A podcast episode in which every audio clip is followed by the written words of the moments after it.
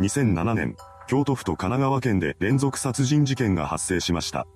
この事件の加害者と被害者の関係性がいずれも親戚だったことから異様な事件として大きな注目が集まったようです。今回は犯人の生い立ちから事件の結末までをまとめていきます。後に事件を起こすことになる男松村京三が1981年8月3日に大阪府大阪市阿倍野区で生まれました。松村は幼い頃から感情のコントロールをすることが苦手だったらしく、少しでも気に入らないことがあるとすぐに怒り出すのです。そのため周囲の人々からも距離を置かれることが多く、まともに人付き合いをすることはできませんでした。その後も彼の短気な性格が改善されることはなかったようです。それどころか、気象の荒さは悪化の一途をたどっていきました。冷静でいることができない松村は思い通りにならないことがあるとすぐに暴力に訴えるようになります。彼は通っていた学校内で暴力沙汰をたびたび起こしていました。それは家庭内でも同じだったようです。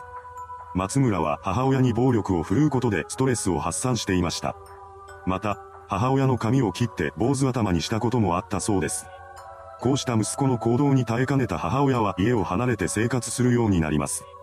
そのようにして家庭内をかき乱していた松村にも思いを寄せていた女子生徒がいたそうです。ある日、松村はその女子生徒に自身の思いを告げることにします。こうして彼は告白をしたのですが、相手の女子生徒はこれを拒絶しました。彼女から振られた後の松村は自分自身を傷つけるようになります。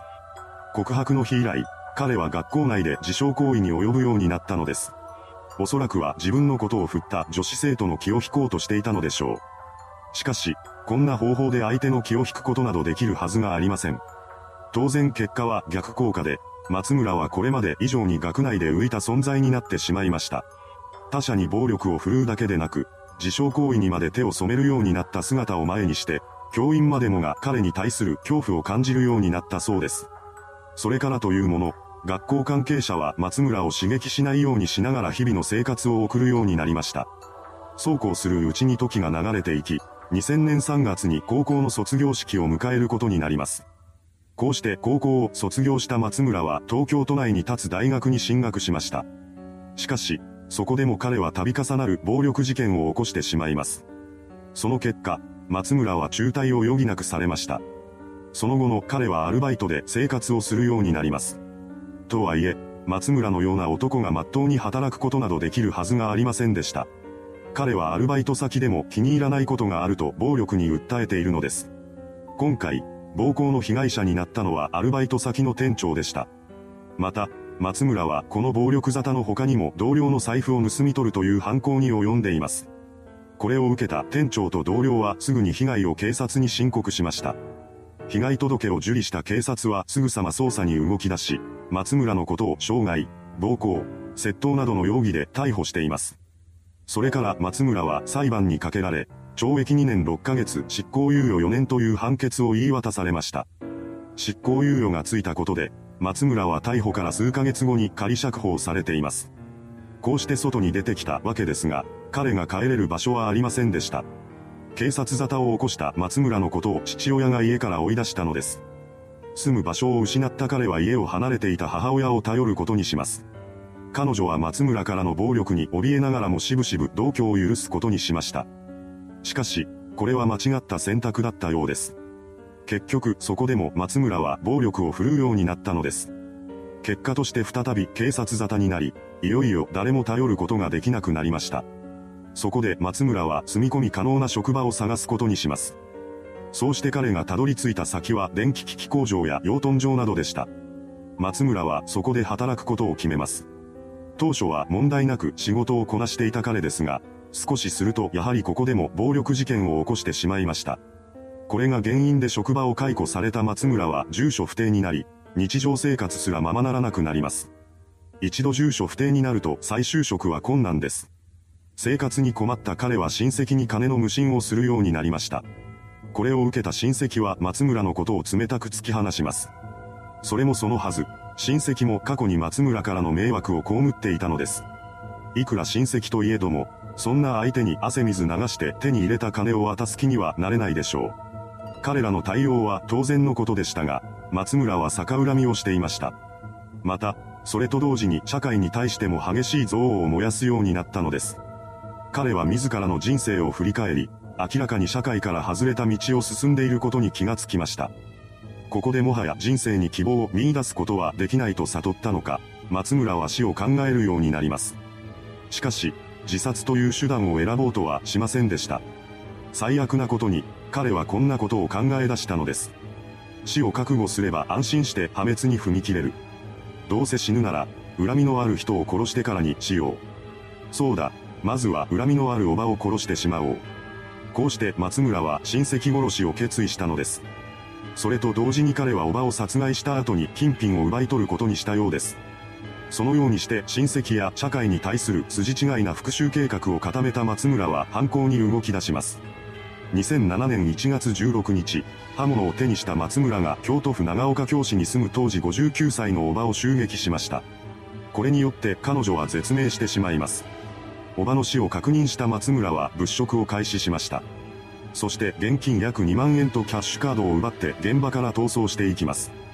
ほどなくして遺体が発見され、京都府警が捜査に動き出しました。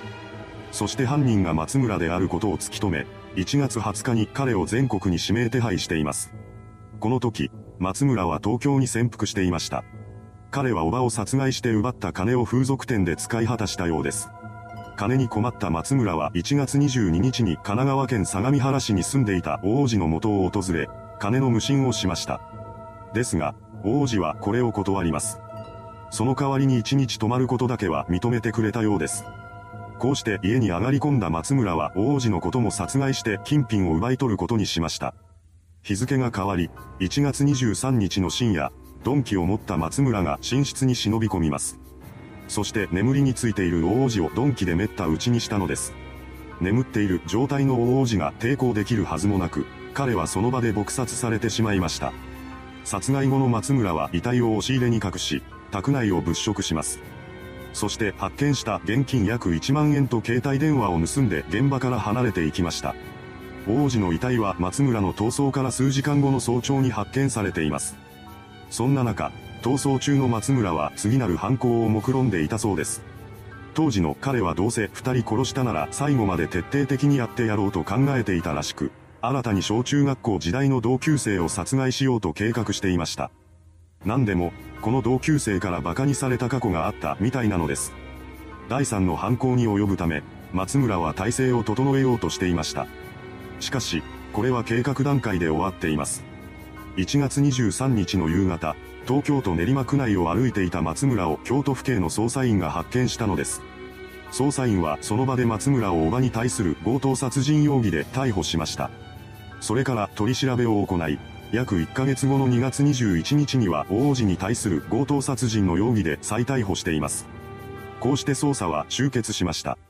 その後、松村は京都地裁に起訴されています。後半中の松村は上記を逸した発言を繰り返しました。彼は裁判長から犯行を認めますかと問われた際にこう返しています。俺が二人を殺した。俺は人殺しという大仕事を冷静に成し遂げた。俺は自分を褒めてやりたい。また、反省しているか問われた際には次のような言葉を発しています。事件に至った原因の半分以上は母親を守ってくれなかった父親にある。全く反省していない。ざまあみろと思っている。世間に借りはないから、法律を守る義務はない。なお、一連の犯行については、殺すことだけ考えていたと述べて強盗目的を否定しています。これに続くようにして弁護側は本件が強盗殺人罪ではなく、殺人と窃盗罪に当たると主張しました。これを受けた検察側は今回の松村の犯行について、金や携帯電話など今後の生活に必要なものを奪っており、被告の供述と矛盾すると説明し、叔母を殺害した動機は、金品強奪の目的以外にあり得ないと指摘しました。また、王子の殺害についても、計画性が高く、心ある人間の所業ではないと非難しています。その上で犯行の残忍性と遺族の処罰感情の強さを強調し、死刑を求刑しました。判決公判は事件から1年後の2008年3月28日に開かれています。そこで京都地裁は弁護側が否定していた強盗殺人罪の成立を認め、松村に死刑を言い渡しました。判決理由としては次のようなことを指摘しています。反省の態度が認められない。暴力傾向も根深く、被告が未だ若いことを考えても公正を期待することは極めて困難だ。こうして死刑判決を受けた松村は3月31日に大阪高裁へ控訴しています。ただ、この控訴については、死刑判決に不満があるわけではなく、身辺整理の時間が必要だっただけだと語ったようです。実際、松村はこの言葉通りに4月8日付で控訴を取り下げました。これにより、彼の死刑が確定したのです。それから4年後の2012年8月3日、収監先の大阪拘置所内で松村の死刑が執行されました。いかがでしたでしょうか？幼少期から問題行動が目立っていた男が成人後に逆恨みで親戚二人を殺害した事件。犯行前から死ぬことを望んでいた犯人は一審で下された死刑判決を受け入れています。偶然にも、死刑執行の日は彼の誕生日でした。真っ当に生きていれば祝われるはずだった日に彼は死刑執行という形でこの世を去ったのです。それではご視聴ありがとうございました。